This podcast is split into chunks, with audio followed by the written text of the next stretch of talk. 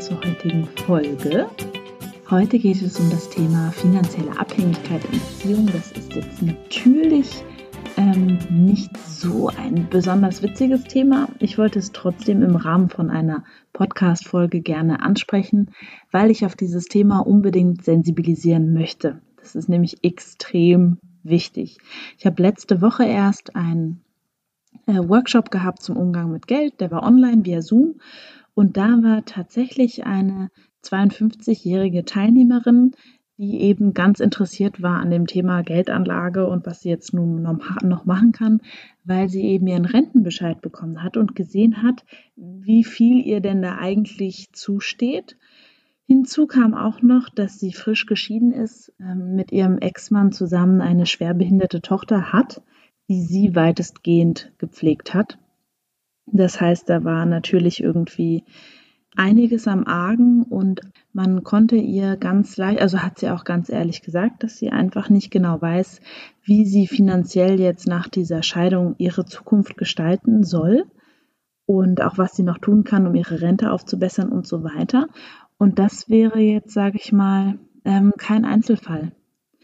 Ich erinnere mich an ein Coaching zurück mit einer Frau, die eben drei Kinder hat und ähm, Hausfrau gewählt hat, Hausfrau zu sein für sich, immer selbstständig, hat sie auf 450 Euro angestellt.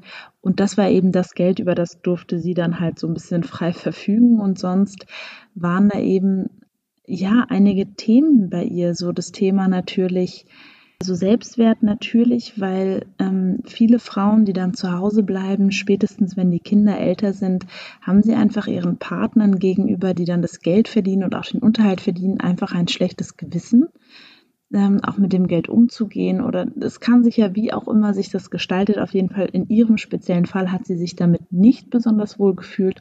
Und es war auch völlig klar, dass sie, hat sie auch so geäußert, nur in dieser Partnerschaft bleibt weil sie eben ähm, sonst nicht genau wüsste, womit sie eigentlich, also sie war seit 15 Jahren aus dem Berufsleben draußen, womit sie eigentlich überhaupt ihr Geld verdienen soll und wie das überhaupt gehen soll. Und ähm, genau, das heißt, wir haben natürlich, denke ich, mehr Frauen, die einfach eine Rolle so als Hinzuverdiener haben mit 20 bis 30 Stunden pro Woche. Ich glaube, das ist schon so eher die Realität hier in Deutschland. Und trotzdem möchte ich unbedingt heute in dieser Folge dich, falls du in einer Beziehung bist, äh, eine Familie schon hast, äh, verheiratet bist oder das bevorstehst, dass du dir da einfach ein paar Fragen jetzt schon stellst, bevor dann irgendwann später vielleicht das böse Erwachen kommt. Ich habe eine Studie gelesen, da wurden 2000 Frauen befragt und ein Drittel davon gab an, dass sie in ihrer Beziehung bleiben, nur aus finanziellen Gründen. Und das ist schon heftig. Ähm, ja, das ist schon heftig. Ich möchte da auch an keiner Stelle von keiner dieser Frauen sein. Und es ist natürlich, ich würde sagen, ein Drahtseilakt. Vielleicht hast du schon Kinder.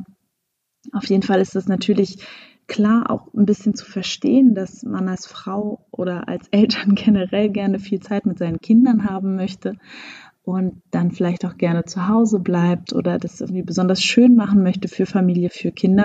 Und es ist ja auch nicht so, also ich meine, du ähm, hörst vielleicht schon ein paar Folgen, weißt, dass meine Mutter auch Hausfrau war, also sich entschieden hat, äh, ähm, als dann meine älteste Schwester kam, sozusagen äh, zu Hause zu bleiben. Und sie hatte immer gut zu tun, also so dieses Klischee von, die chillt irgendwie zu Hause, das kann ich wirklich, also überhaupt nicht unterschreiben. Meine Mutter ist jemand, die kann eigentlich ja keine zehn Minuten still sitzen. Das ist erst so jetzt gekommen. Auf jeden Fall, das ist ja, ich sag mal, eine riesige Herausforderung auch Hausfrau einfach zu sein. Und trotzdem bringt eben dieses finanzielle Ungleichgewicht, was dann herrscht, das ist schon, also ich meine, das ist schon krass, weil ja, meine Mutter hatte nicht mal ein eigenes Konto, so gesehen. Also wie auch immer. Das ist ja, dort ist es ja gut gegangen, das ist ja auch in Ordnung. Nur, ja, wenn du vielleicht gerade in dieser Situation bist, dass du dich trennen möchtest und finanziell nicht genau weißt und überhaupt oder, wie gesagt, heiraten willst oder ihr habt Kinder geplant, die kommen bald, du bist schwanger, es sind vielleicht schon welche da. Dann habe ich auf jeden Fall ein paar Sachen zusammengestellt, die du dann auf jeden Fall tun kannst für dich und für deinen Umgang mit Geld und auch für deine finanzielle Unabhängigkeit natürlich, ja. Das ist ja völlig klar. Also, das erste, was du tun kannst natürlich, ist, mm, dass du die Situation, gerade wenn es jetzt eben so ist, dass du schon finanziell abhängig bist von deinem Mann, unbedingt bitte annehmen darfst, statt dir Schuldgefühle zu machen. Ja, das bringt wirklich niemandem etwas und da darfst du auch ganz stark rational das einfach immer wieder wegschieben. Ja, wenn dann sowas kommt, so wie ach und nee und überhaupt und warum habe ich denn nicht und ich hätte doch und ich sollte doch und überhaupt, bringt niemanden weiter. Und dann darfst du sofort als zweiten Punkt eine klare Entscheidung treffen, etwas zu ändern. Ja?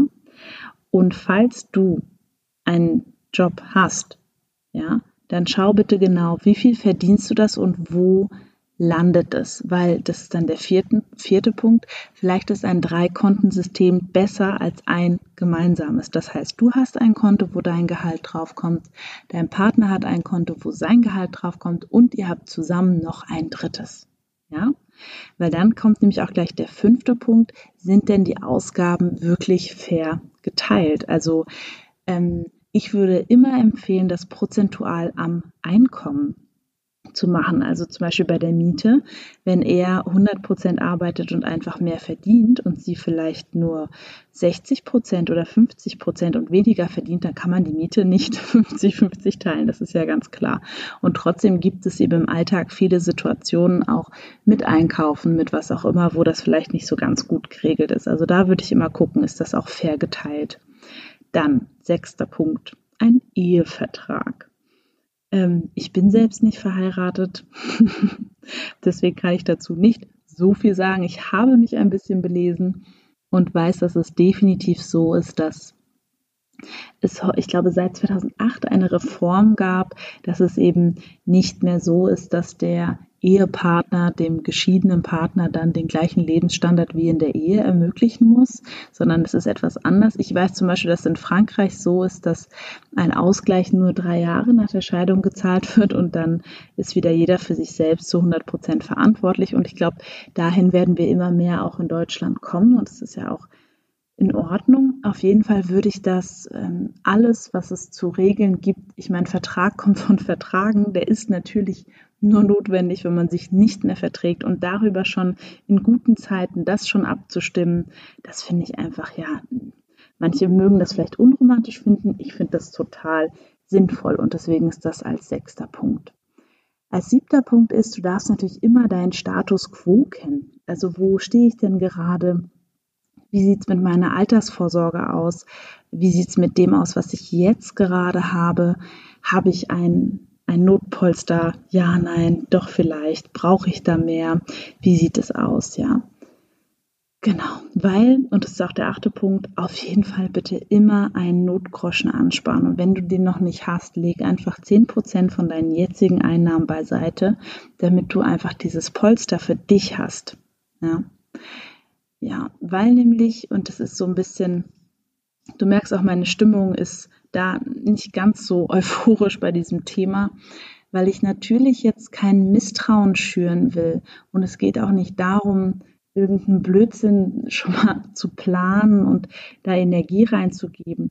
So, worum es mir geht, ist, dass du wach bist für dich und dein Leben und eben nicht deine Finanzen aus der Hand gibst, und mit dem Eintritt in die Ehe, in die Partnerschaft, ins Familienleben, das plötzlich alles zu deinem Mann rüberschiebst.